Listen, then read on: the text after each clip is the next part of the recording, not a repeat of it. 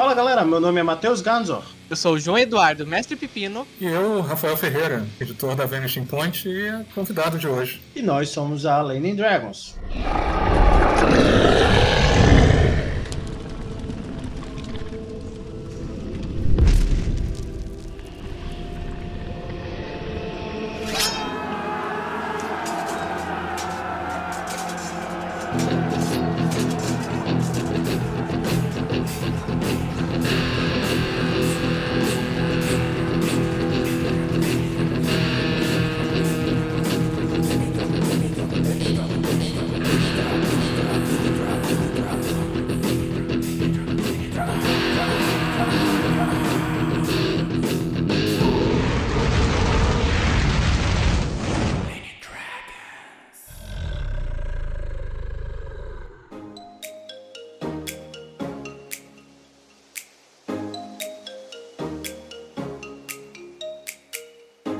Olá, camaradas RPGistas! Temos uma chance incrível para vocês ganharem um livro dos monstros de Pathfinder segunda edição, capa de luxo, o tesouro perfeito para as aventuras épicas. Com apenas cinco reais por cota, você pode ter a oportunidade de se tornar um mestre dos monstros. Não perca a chance de completar sua coleção e de surpreender sua galera com os mais terríveis desafios. Corra, compre sua cota agora e boa sorte, camaradas!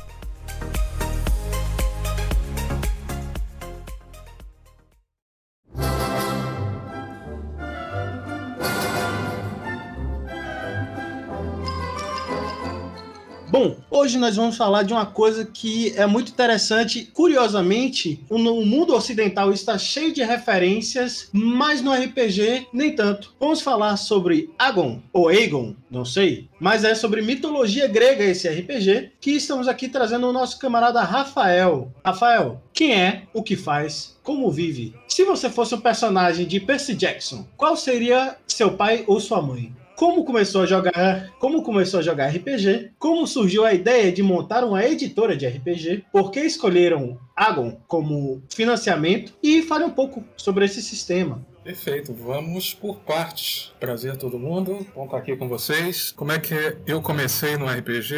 Acho que como todo mundo que tem a minha faixa etária, RPGs não eram tão comuns no Brasil. Era sempre um amiguinho do colégio que trazia, um, amiguinho que viajava para fora trazia é, uma cópia de um RPG, aquela coisa nova, aquele jogo diferente. A gente brincava e se encantava. E como o RPG tava, era uma época que a conexão com o exterior estava aumentando, os RPGs estavam vindo para cá, né, dessa forma, importados por pessoas que viajavam para os Estados Unidos, e começaram a pipocar por aqui os títulos daqui. Eu, sa eu lembro, eu acho que eu comecei com a D&D, que faz muito tempo, era o joguinho, e depois passei logo para o Tagmar, quem me conhece foi um clássico RPG brasileiro de fantasia, e daí para frente, todas as grandes fases, né, eu passei, foi do Tagmar para o GURPS, também veio para o Brasil, aí todos os clássicos, GURPS, depois Vampiro a Máscara, né, que ainda foi Vampire por um tempo. Depois a terceira edição de Dungeons and Dragons. Isso, acho que foi isso. Dagmar, Vampire, Dungeons and Dragons, alguns outros RPGs. E desde então eu tô,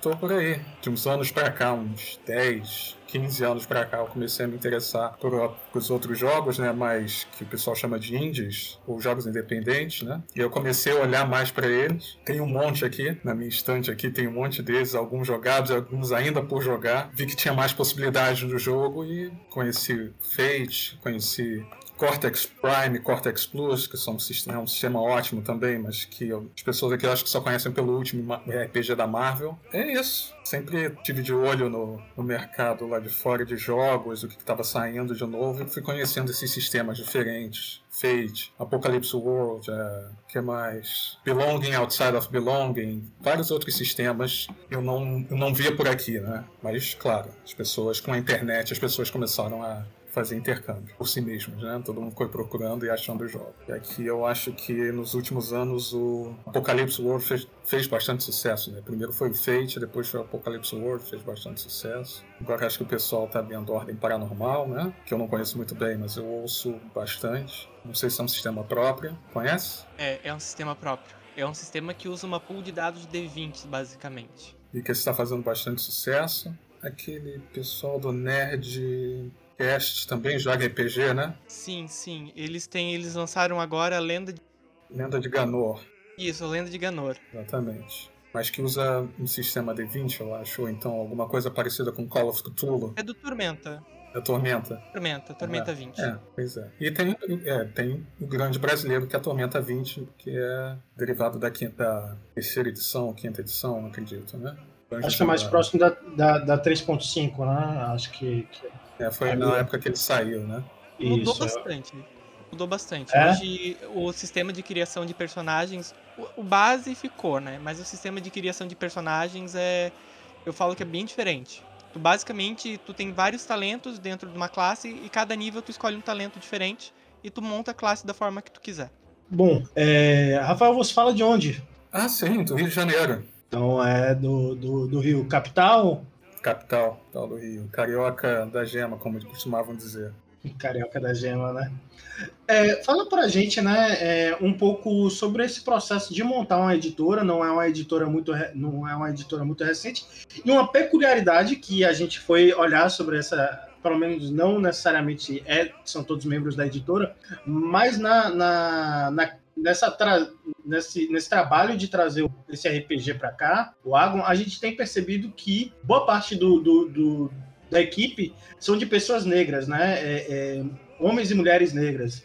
né? E aí me fala um pouco da- do processo de montagem dessa, de- dessa editora e também dessa equipe que traz o Agon. Se foi uma coisa que foi natural, se foi uma coisa também é, é, de uma rede que você foi, é, vocês foram construindo para possibilitar essa, é, esse pessoal também a estar inserindo, porque, e aí eu vou falar muito baseado na experiência aqui dentro da, da, da Lane Dragons, entrevistando camaradas é, é, que trabalham dentro de editores, etc., que tem sido um mercado bastante branco. Sim, sim. É, é, é um mercado bastante branco. E quando eu tive a ideia de. Quando eu criei a coragem partir para a ideia de uma editora, tive uma, a ideia intencionalmente de ter pessoas diversas, pessoas negras. O editor é negro, queria que toda a equipe que produzisse também fosse tivesse, tivesse uma diversidade de pessoas, principalmente focando em pessoas negras, indígenas. A ideia é sempre trazer, dar mais espaço né, para esses profissionais no mercado.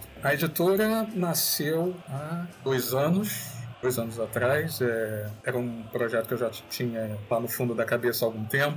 Fazer algo assim, porque eu já estava estudando o mercado, é, mercado editorial há algum tempo, estava pensando formas de entrar no mercado editorial, seja como profissional. E aí eu fiz alguns cursos e comecei a pensar por que não tentar unir essas duas coisas, né? Esse desejo de fazer parte do mercado, de contribuir, trazer novas vozes para o mercado editorial e RPG, né? E com toda essa minha bagagem de ficar olhando os jogos de fora, né? Ver eu percebia também que eu tinha muitos sistemas aqui que eu ficava me perguntando por que isso ainda não está sendo lançado no Brasil. Tanta coisa legal lá fora que eu falei, por que a gente ainda não tem aqui? Porque isso é. Eu acho legal, né? Esse intercâmbio de experiências de jogo, novas formas de criar, novos temas, etc. E estava vendo essa efervescência lá fora.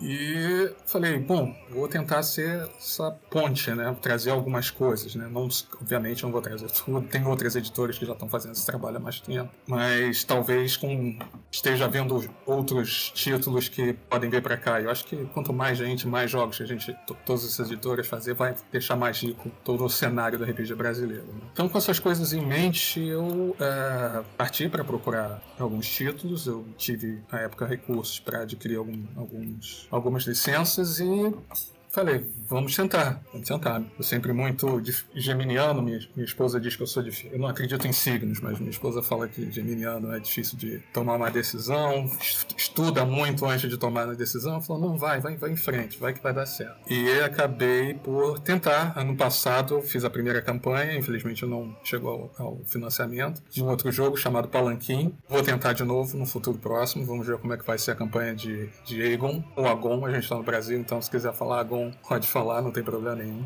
E, é, então, voltando à pergunta que você tinha me feito, foi intencional a escolha de profissionais negros. A editora basicamente sou eu. Cada projeto é uma equipe que eu recruto vamos dizer assim, eu preciso, porque eu também não posso fazer tudo, editar, tra traduzir. E, e, a parte da, da ideia também é mostrar outros profissionais, né? Então não adiantaria nada se eu fizesse tudo. Então eu formo times para cada projeto, tento sempre essas, tendo sempre isso em mente, né? Ter sendo é, intencional em dar mais espaço para profissionais negros, indígenas, mulheres, dando foco nessas minorias não minorias, né? Maiorias minorizadas. Então, esse é sempre o foco na hora de escolher e criar os times. E tem muita gente boa fazendo coisas fantásticas. Se vocês derem uma olhada na campanha do Palanquim, que está lá em catarse.me barra Palanquim, vocês vão ver um projeto gráfico lindo, vão ver uma capa fantástica, todas feitas aqui no Brasil, uma equipe muito boa, a tradução, a tradução do Egon também, como, como, você falou, você já viu lá, toda aquela equipe trabalhou muito bem, os materiais que agora que, que foram distribuídos a partir de dezembro, né, que, eu,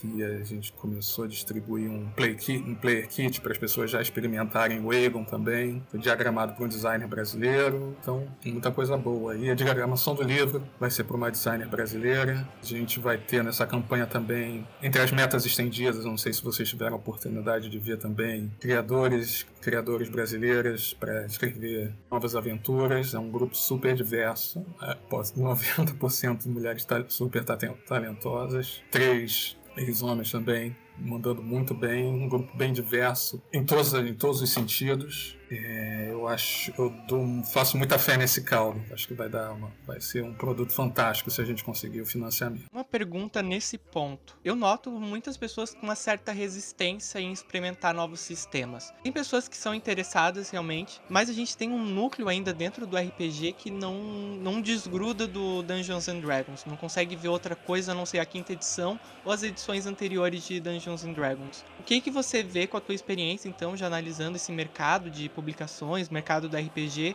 sobre essa questão? Olha, Dungeons and Dragons tem uma vantagem histórica e de financiamento. Né? O jogo começou lá atrás, foi um dos primeiros, se não primeiro, que lançou o boom do RPG. E ao longo da história do jogo, é, sempre que a empresa que estava com os direitos do D&D ia mal das pernas, sempre vinha outra e comprava, comprava a licença, porque era um jogo bastante popular. Foi, foi pioneiro da, da onda do RPG. Então, por um lado, você tem essa história. É um RPG que você, como foi o primeiro, muita gente conheceu, entrou, começou a jogar RPG através dele. E RPG é uma história oral, né? Você aprende também oralmente. Então, quando você vai entrar no mundo, é sempre alguém trazendo a experiência que tem para mostrar um jogo que já existe. Então, foi D&D, as pessoas já jogavam, então é sempre passam conhecimento do D&D adiante, né? E tem também o poder mercadológico do D&D ao longo dos anos. Né? Sempre tem uma companhia que pôde distribuir os livros com uma, uma facilidade que outras editoras menores não conseguiram. Né? Especialmente agora, que ela está com a Wizard. Wizards of the Coast tinha um poder de distribuição dos livros. Você encontrava o livro em vários lugares, mas você não encontrava outros títulos. Agora isso quintuplicou com a Asbro por trás do Dungeons Dragons. Então você vai entrar numa livraria qualquer, você vai encontrar livros de Dungeons Dragons, mas você não vai achar dos outros, porque o poder de distribuição da Asbro é muito maior do que das outras editoras. E assim continua, sempre essa é uma coisa que vai se retroalimentar. As pessoas vão entrar no jogo a partir do Dungeons Dragons, vão introduzir Dungeons Dragons a outras pessoas. É o jogo que vai estar nas prateleiras e agora que vai se tornar não só um jogo de RPG, né? já deixou de se tornar um jogo de RPG. Vai se tornar um fenômeno cultural, né? Porque agora vai ter filme, já tem série, etc. Só tende a crescer. Então, acho que cabe ao resto do mercado continuar fazendo o que está fazendo. É, firmar os seus, é, os, seus, os seus espaços e colaborar uns com os outros para mostrar que há, outra, há outros RPGs. E existem. Outros RPGs não são tão grandes quanto o D&D, mas tem, fazem bastante sucesso. D&D e derivados, né? Não conta Pathfinder. Pathfinder é muito similar, né? Mas existem outros. Apocalypse World explodiu. Agora você tem centenas de jogos derivados de Apocalypse World. O RPG do Avatar Legends que saiu, é baseado no sistema do Apocalipse World, foi um dos as campanhas de financiamento dos Estados Unidos que estouraram, porque estava além de estar atrelada a uma franquia que todo mundo já conhecia e amava, Avatar, acho que principalmente por causa disso é um jogo que estourou, então bastante gente prestou atenção, mais atenção nesse sistema. Mas tem várias outras coisas, Blades in the Dark, o próprio Blades in the Dark do autor do Aegon também, é um jogo que é bem famoso, estourou e é um sistema criou um sistema forte dentro do Dark que agora também a mecânica de vários outros jogos, né? Vários outros jogos pegam essa mecânica para criar os seus próprios. É assim que os jogos vão hoje em dia crescendo e se popularizando. E tem muito mais coisa, tem bastante coisa. Tem mais RPGs no mundo saindo todo dia do que a gente possivelmente vai ter chance de jogar. É ótimo, eu acho. Uma coisa que a gente te ouvindo, né, a gente foi percebendo na sua história é que você começa pelo D&D, você vai se diversificando pelos né, principais RPGs ao longo da sua história e depois você entra de cabeça no mundo indie, assim, né? Todas as, todas não, mas você foi abrindo esse leque e foi mergulhando nesse universo. Imagino que foi mais ou menos assim que vocês chegaram no, no Agon, no Egon. E então fala pra gente, né? Como foi a seleção desse jogo em específico? O que fez vocês se direcionarem para ele, buscarem ele e nos conte um pouco da história desse jogo. Né? Você já trouxe um pouco do mesmo criador do Blades in the Dark, que hoje está no Brasil pela Buró Editora, se não me engano. E aí, nos fale um pouco né, desse, desse processo de escolha e também um pouco do próprio jogo em si, né? É, a ideia da editora, como eu falei, é, estou sendo repetitiva, é buscar diversidade. Né? Jogos que tenham diversidade de ideias, de mecânicas, que trazam, tragam coisas inovadoras, seja uma mecânica nova, seja um tema diferente, ou sejam atores autores, né? não autores, autores é, diferentes. No caso do Aegon, é um sistema muito, muito narrativo. Aegon é um jogo narrativo bem dinâmico, né? Porque ele é focado na contação de histórias e não enrolar cada ação dos personagens, né? Aquelas, todas as, to, aquela, todas as ações que os personagens tocam num jogo tradicional você tem que rolar os dados para ver se ele foi bem sucedido ou não foi bem sucedido. No Egon, o que interessa mais é a narrativa e se a gente resolve a cena, que é um caminho que muitos jogos hoje em dia estão seguindo também. Ao invés de a gente contar personagem X fez isso, fez o teste, passou, fez o teste, passou, fez o teste, passou, a gente conta uma parte da história, a gente conta um, um conflito. Os jogadores rolam para ver o quão bem sucedidos ou mal sucedidos eles vão ser nesse conflito, porque o jogador da discórdia, que é o, o guia do jogo, né? No lugar do jogo, nem Aegon, o guia do jogo é o jogador da discórdia. Esse é o nome que ele se dá. Ele vai apresentar um conflito que está acontecendo numa, da, numa ilha, uma ilha de aventura. Determinado conflito vai ter um número alvo que os jogadores vão tentar vencer um rolamento de dados. E vão ter resultados, né? Cada jogador vai ter o seu resultado. Alguns vão ser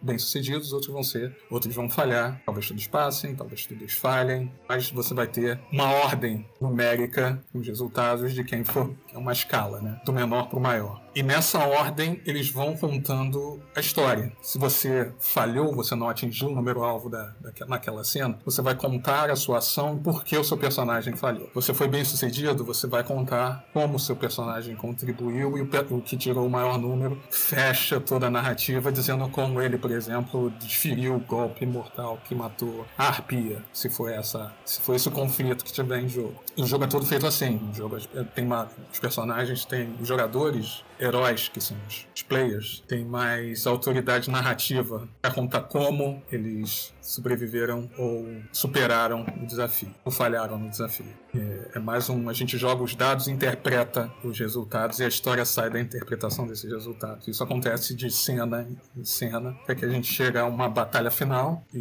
os personagens ou são vitoriosos ou perdem aquela ilha. Deixa eu explicar o jogo, né? Eu já estou falando desse, de, de, regras e não, tô, não, não expliquei o jogo. Agora é um jogo esperado em mitologia, é, na mitologia grega. É basicamente a Odisseia ou RPG a história de um grupo de heróis que saiu, acabou de sair de uma guerra e está voltando para casa. E os deuses, ao longo no caminho, por capricho, para sacanear, jogam o barco desses heróis e todo mundo que está dentro num mar que é absolutamente nevoado e eles não conseguem enxergar nada. Povoando esse mar existem inúmeras ilhas, todas elas com algum tipo de problema. E os heróis vão navegando, se deparam com uma ilha dessas e lá eles têm que tentar de alguma forma superar, é, vencer o conflito, trazer a paz de novo, trazer uma resolução para o conflito naquela ilha, que pode vir de N formas, né? Podem ser facções que estão em guerra, pode ser uma criatura mitológica que está atormentando as pessoas, um artefato que está causando confusão. Então cabe aos heróis resolver aquele problema. Resolvendo o problema,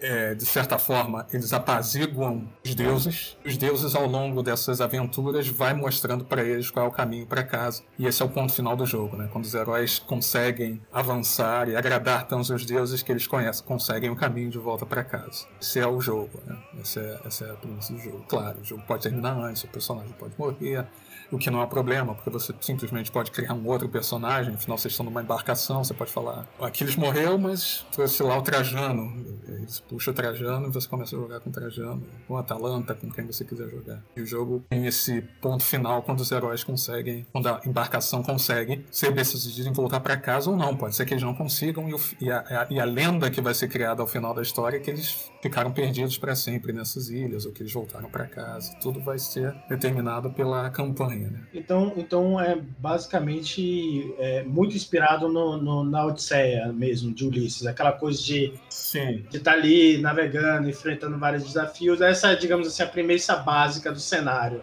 Exatamente. Na, naquela peleja ali. Exatamente é uma espécie de 12 trabalhos, né? Uma, uma, coisa que se repete bastante na mitologia grega. Exatamente, exatamente. E aí é, você pode ver também que, que inspirou muita, é, muitas mídias, né? A gente, uma das, das inspirações do jogo, além de, do poema da Ilíada e da Odisseia, obviamente, é Xena, a princesa guerreira, né? Que era exatamente isso. Você quer jogar uma aventura como Xena, princesa guerreira, em que a Xena enfrentava o Ares a cada dois episódios? Você pode ter isso em Avon também. Um jogo sobre heróis mitológicos. Você pode ser um herói sem poderes, ou você pode ser um semideus, se você quiser, vivendo essa aventura. Você pode ser o Hércules, você pode ser o Heitor, você pode ser qualquer dessas figuras. Você pode ser é, Teseu, Andrômeda, Helena de Troia, Teseu. Você pode ser quem você quiser. Você é um Atalanta, você é um herói que está nesse barco, como os argonautas, viajando de ilha em ilha, vivendo aventuras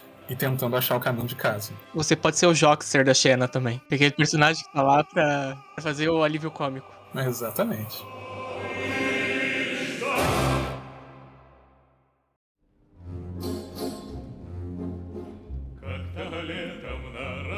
Você trouxe né, essa, essa dupla possibilidade entre ser o, o herói semideus, né, o Hércules, e ser o, o, o, cara, digamos assim, o guerreiro que saiu da sua aldeia, foi lutar uma guerra e agora está envolvido com os problemas dos deuses. Né? Me fale um pouco como é que isso é aplicado em termos de jogo, porque você traz que existe sempre essa, essa meta a ser batida nos dados e isso vai ser o fio condutor daquela narrativa, né, de como aquilo seguirá adiante. Então, como é que, como é que essa, essa amplificação ou essa, esse, esse grande poder ou esse pequeno poder ele, ele atua no jogo? Como é que isso é um diferencial? Aí é que tá, porque não é o jogo não é, não é baseado em níveis de poder que conta para todo herói épico é o, é o, nome, é a lenda que ele representa. Todo mundo começa o jogo com uma lenda básica. E além, à medida que o jogo vai aumentando, é, vai passando, né? A sua lenda, o seu no, o nome do seu personagem pode crescer. Então, todos os personagens começam com um nome D6, né? Seria o dado básico. Você, à medida que as aventuras vão se desenvolvendo, você, seu nome pode crescer, a sua fama pode crescer. Então, não importa se você é Hércules ou se você é o Joxer, que vai, dado básico de todos os que vai decidir é o seu dado de nome. E ele sempre começa em D6 para todo mundo e à medida das aventuras vai crescendo para todos os personagens. Cada um escolhe como desenvolve, mas todos crescem. O, rolamento, o, o cerne de todo personagem é o nome e o epíteto, que é o apelido, o nome dele, pelo que ele é conhecido. Então sempre que você vai fazer uma ação, você vai rolar o seu dado de nome e o dado do seu epíteto se ele for aplicável à situação, é claro. E existem também os domínios de ação, que em outros jogos seriam as perícias. Né? Os domínios são é, arte oratória, no campo da arte oratória você pode ser um grande bardo, então você tem um dado, um, um D8 ou um dado mais elevado em arte oratória. Sangue bravura, são os guerreiros, obviamente, mas também a coragem diante do perigo. Então, não os domínios são isso. Eles cobrem domínios, não exatamente perícias. Perícias estão incluídas dentro dos domínios, mas não são só elas também. Você pode, você precisa resistir com coragem, sangue e bravura pode ser a resposta que você escolhe. Pode ser, pode ser o domínio de conflito em que a situação vai ser resolvida. Você também tem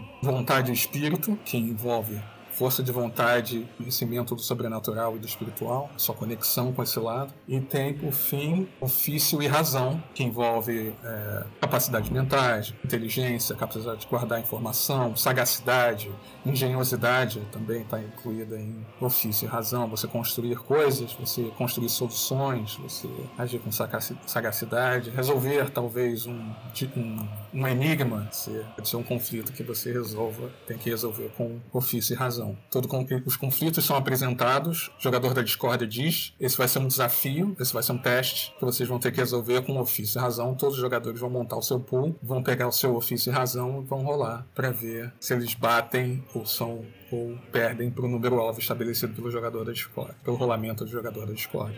E a partir então, daí, como eu disse antes, eles contam, vão contar a narrativa daquele conflito, de como aquele conflito se deu. Eu acho que nesse ponto vai se aproximar um pouco talvez de Tales from the Loop, e você não vai ter um sistema de combate, tu vai fazer uma única rolagem para resolver um conflito. Não sei se seria mais ou menos isso. Isso, a ideia é a mesma. São, é, sistemas são um pouquinho diferentes, mas a ideia é basicamente essa, exatamente. Tem muitos jogos que estão partindo para esse para essa ideia. São jogos que estão mais preocupados com a narrativa do que quão mais forte o personagem é ou se ele é competente o suficiente para resolver problema X. Argon tem também um elemento um pouco competitivo, né? Que afinal são heróis gregos, então todos eles querem provar quem, você querendo saber quem é o melhor, quem tem o maior nome. Então todo com todo todo teste, todo teste sempre tem o herói que triunfa é o que tem o maior resultado, os heróis que são vitoriosos, que vencem o número, o número alvo, e, que, e tem os que sofrem, que os que caem abaixo do, do número alvo. E é a partir disso, os heróis que sofrem contam como eles perderam, os heróis que são vitoriosos contam como eles venceram, e o que triunfa conta como fechou toda, toda a situação. Dá para fazer um reality show de, de heróis mitológicos, basicamente. Dá. Dá pra fazer, uma, dá pra fazer um reality show.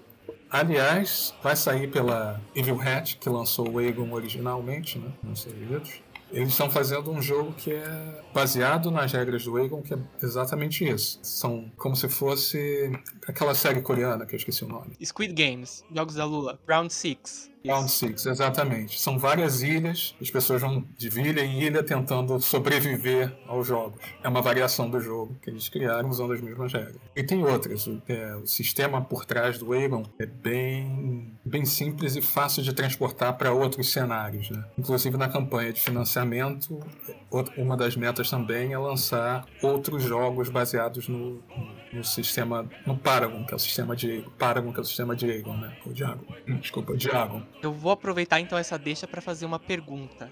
Eu, eu, fiz aqui que eu quero saber é se, por exemplo, daria para transportar o Aegon para outras mitologias. Por exemplo, a mitologia Yorubá, que é bastante influente aqui no Brasil. Sim, inclusive o livro traz um exemplo de como você pode fazer isso. Ele tem uma cartilha, o jogo tem uma cartilha cultural nas páginas finais que ensina como você pode transportar os seus personagens para outras culturas com uma é muito fácil. Você pode misturar, você pode ter personagens de outras culturas na sua aventura de Aegon, sem problema nenhum.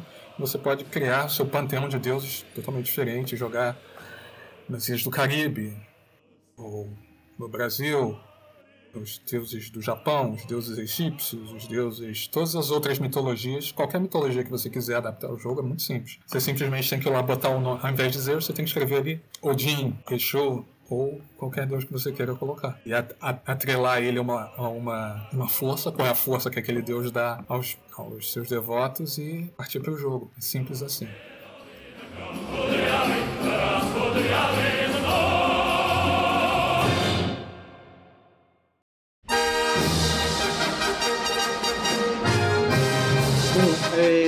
Agora uma questão que é, a gente está, digamos, de certa forma, rondando E você falou da Evil Hat, né, que foi a empresa que criou originalmente o, o Aegon.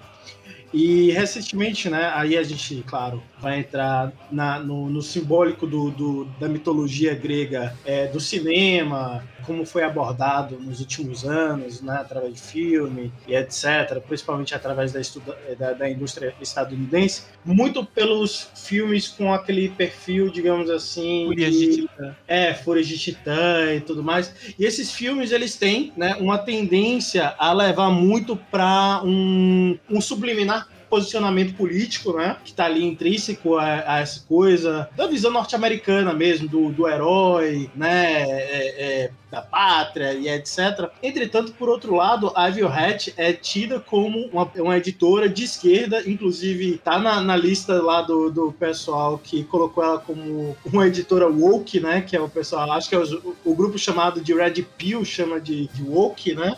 E como é que você, né, é, é que assim, é, pela, pela postura que você tomou em relação a como construir e conduzir a editora. Isso fez, em algum momento, isso foi. É, você vê esse retrato também dentro desse, desse é, produto da, da Aegon, ou nem tanto, isso ficou subjacente, não apareceu de nenhuma forma, ou foi revisitado de uma outra forma também? Como é que você vê isso? Olha, claro, os autores, todo mundo dos Estados Unidos tem suas próprias posições políticas, né? Mas eu não vejo isso traduzindo o jogo. Claro, essa carga está presente na cultura, né? Se o jogo está se propondo a trazer que permita que você jogue aventuras como Fúria de Titãs, como os filmes que você os filmes, talvez essa carga esteja lá, mas acho que de novo, cada mesa pegar o jogo e conduzi-lo de uma forma que melhor, mais lhe agrade. Eu acho que o jogo não impõe nenhuma visão nesse sentido. É, as aventuras uma, são aventuras simples, elas trazem mensagens, é, como toda aventura, intencionalmente ou não intencionalmente, ela traz uma mensagem porque é, ela traz a visão de quem escreveu. Né? Mas eu não vejo, como é que eu vou dizer, propaganda pró-Estados Unidos ou pró-capitalismo dentro da narrativa das aventuras do jogo. Pelo contrário, eu acho que é entretenimento e a, as atuações e a forma como os personagens vão resolver as histórias e os conflitos é que vai determinar como, qual vai ser essa leitura. Né? Cada aventura é cada grupo que vai dar forma à aventura. aventura. As aventuras são indicações do que você pode de um conflito. A resolução do conflito cabe aos personagens, né?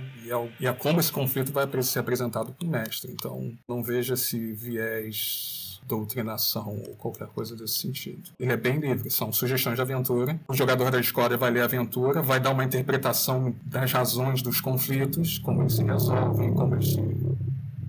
Não, ou, ou não, e os jogadores, quando se, enfrentam, quando se derem cara com esses conflitos, vão trazer também as suas próprias decisões de como o que é o certo, do que é o errado. Não tem nenhum julgamento por parte do jogo. A história vai se resolver de alguma forma e as pessoas, e os jogadores, as pessoas jogando, vão decidir qual é a melhor forma de resolver o conflito. Talvez elas sejam bem-sucedidas, talvez elas sejam mal-sucedidas. É interessante isso, justamente porque é, eu não conhecia a editora, na verdade, eu conheci esse nome e, e justamente por causa dessa matéria, né? Na qual o, o pessoal colocou a Evil Hat justamente como sendo esse grupo mais à esquerda, né? Como editores. É, mas eu, eu acho que eu, eu não sabia disso, não, não vi esse artigo, eu não, eu não acompanho esse pessoal Red Pill, acho que é a distância.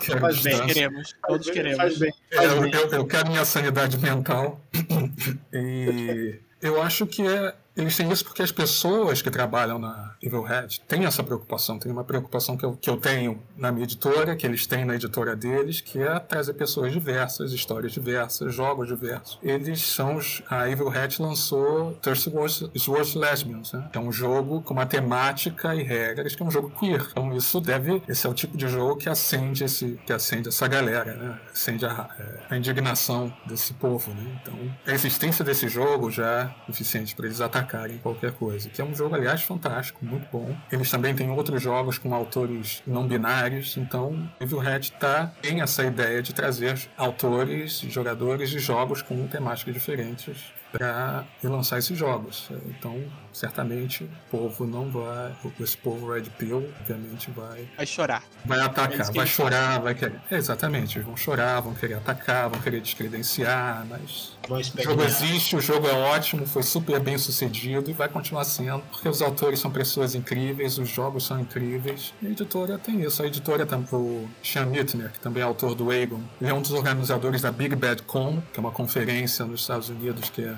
voltada para jogos independentes e que tem várias iniciativas de ajudar criadores minorizados. É uma editora, é uma editora woke, é uma editora woke, a minha editora é woke, nesse se a gente tomar esse, usando esse termo, é, e qual é o problema, né? Acho que tá, tá faltando mais gente woke, então. então mais editoras woke. Né? Tem bastante também. Vários criadores seguem em humanidade, por assim dizer. Né? O que, que essas pessoas têm? Elas têm humanidade. Estão criando jogos e caminhos e grupos de acordo com isso. É isso. Eles não... É inclusão, a ideia é inclusão. É mais gente jogando, mais pessoas tendo vozes e não menos gente tendo vozes ou só uma visão de mundo, uma visão de mundo preconceituosa, né? excludente, destrutiva.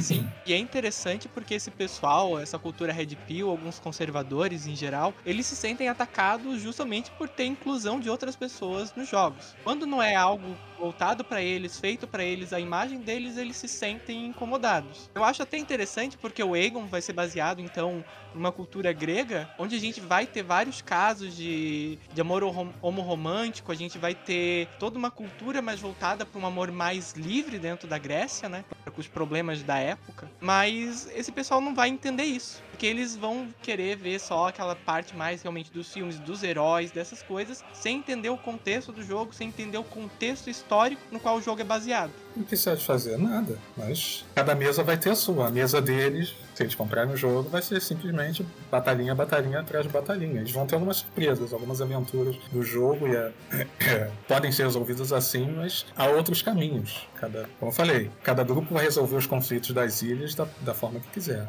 Cada grupo vai jogar as ilhas e vai interpretar seus personagens e os relacionamentos, porque o jogo tem a fase do conflito, mas tem a fase da viagem, né? Onde os personagens conversam uns com os outros, é a parte do convívio, né? O convívio dos personagens, as histórias que eles contam, porque é assim que eles se recuperam no jogo. Né? Entre uma história e outra, eles se recuperam, eles se recuperam na viagem. Ao longo da viagem, nessa fase de convívio, onde eles curam, eles contam histórias, etc., fazem competições. Então, é um jogo completo e que permite centenas de cenas abordando qualquer número de é, conexões entre os personagens. E cada grupo, por isso que eu digo, cada grupo vai formatar o jogo para as suas visões de mundo para aquilo que se tiver. Eu espero que a maioria das pessoas seja mais aberta possível a todas as experiências porque o jogo vai ficar melhor. Não controlamos a cabeça dos outros, né? Inclusive, me corrija se eu estiver errado. Um dos criadores de Aegon se identifica como pessoa não binária, não? Até olhei na campanha, eu vi os pronomes deles e eu acho que tinha um que usava Elo. Exatamente, o John Harper usa he, Nos Estados Unidos eu traduzi como ele Elu.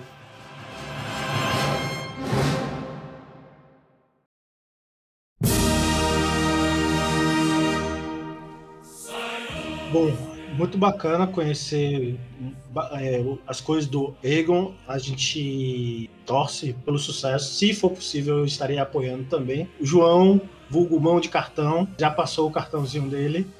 Tenho certeza. Isso aí. Aproveitar a promoção. Tinha de conta. é, eu, eu, eu, sou, eu sou coração, de, coração valente. Eu olho pra minha conta bancária e falo: Hold! Hold! e aí, quando, quando tá no, no final, assim, que eu vejo que dá, e eu. Não! eu corro pra cima.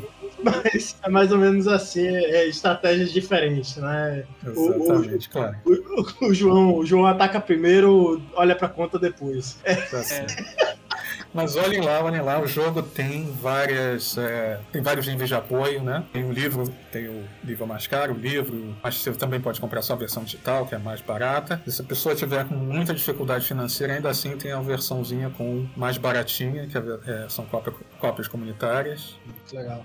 E aí você pode. Lá tem um pool de cópias comunitárias, você ganha, é, você ganha um. Você vai ganhar, né, quando estiver pronto, PDF. Não vai ter todos, não vai ter cores como os outros, mas vai estar lá o jogo completo para você jogar, que é o que importa. Vai estar bonitinho, com todas as artes que os outros vão ter. A única diferença é que não vai ter, não vai ter cores, mas o jogo vai estar lá para você jogar com todos os seus amigos, levar no celular, para onde você quiser. E tem um número lá definido de, de cópias comunitárias, mas as cópias, periodicamente eu vou, é, vou aumentando o número, porque quanto mais pessoas contribuem com o jogo, mais cópias comunitárias são liberadas. Né? Então, quanto mais o jogo receber apoios, mais cópias comunitárias vão estar disponíveis para todo mundo. Então, uma coisa da comunidade também, podem mais, contribuem para o pessoal que não tem mesmo também jogar. Né? A ideia é o número de pessoas ter acesso ao jogo. Acessibilidade conta. Bom, satisfação estar tá conhecendo a, a Vanishing, né? E você, Rafael, por favor, né? Traga as últimas considerações, as últimas considerações sobre o jogo, como aonde encontrar as mídias, né?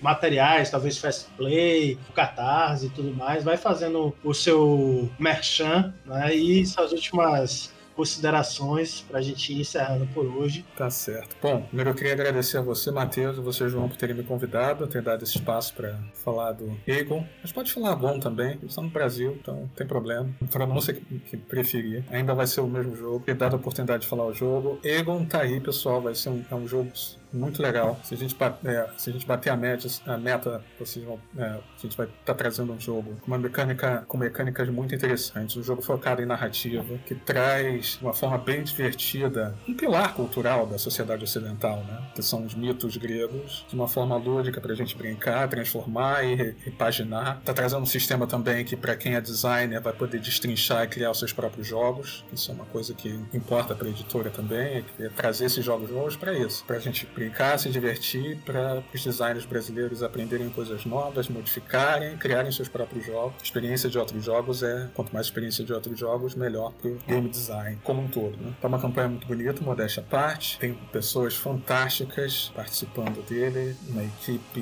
uh, especial, é, especialmente nas metas estendidas, que vai trazer material novo. São autores fantásticos da, do meio do RPG e até de fora. É, eu acho que é isso. É, apoia, você pode, apoiando o jogo, você está apoiando essa nova editora, essa pequena nova editora crescer, vai trazer mais jogos. O que mais você tinha dito? O que mais? Ah, sim, vocês podem, em vez de eu ficar aqui falando tudo, vai lá em catarse.me barra agon, A-G-O-N, simples. Lê toda a campanha na primeira, logo na entrada da campanha tem o Player Kit, é só clicar no link, baixa o Player Kit, joga já, você já faz seus personagens, já joga uma aventura de exemplo, experimenta o jogo, vê se gosta, volta na página, faz o seu apoio em qualquer dos níveis de apoio que estão lá, seja só para dar um cafezinho de 10 reais, seja para comprar o livro com o livro completo, nível para você, se você, como eu falei ainda há pouco, se você está em dificuldade financeira, corre lá, pega uma cópia comunitária com preço reduzido, chama mais pessoas para virem é, contribuir para a campanha, para liberarem mais cópias diárias e para o jogo ser, para o jogo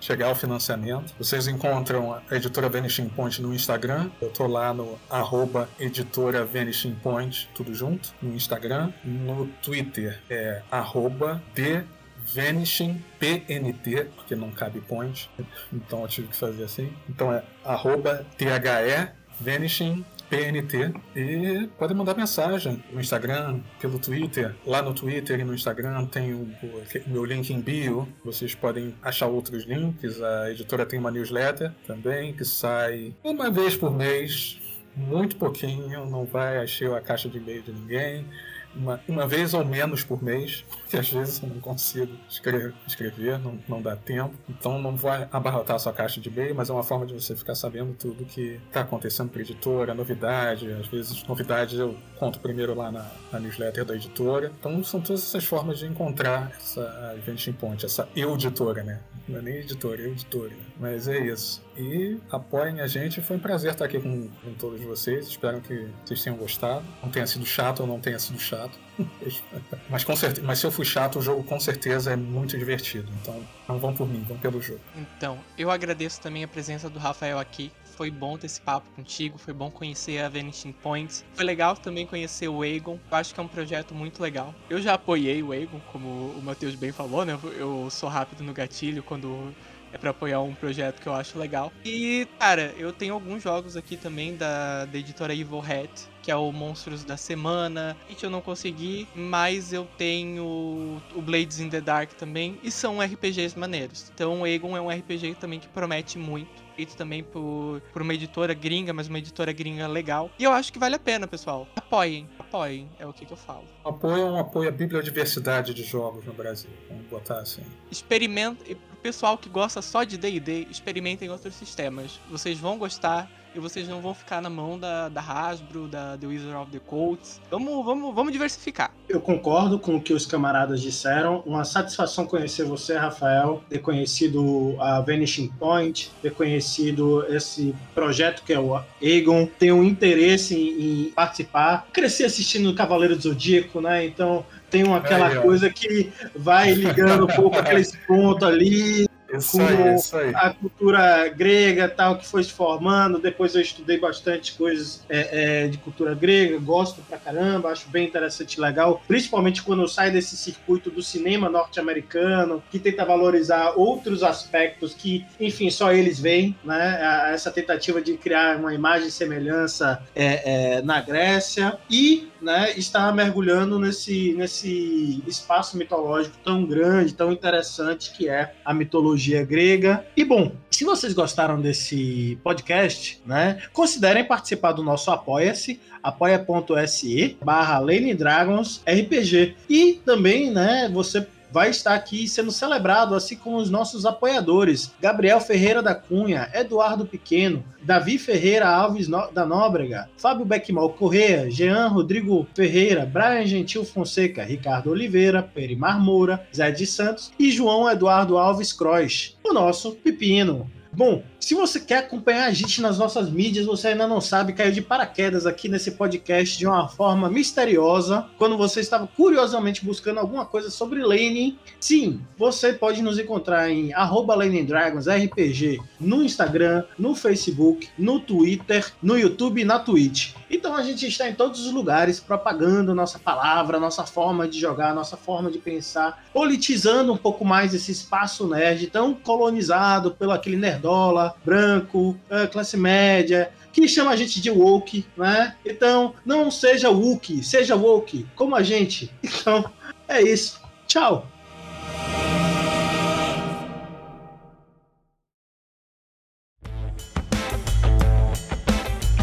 Episódio editado por Dice Masters Podcast e Multimídia.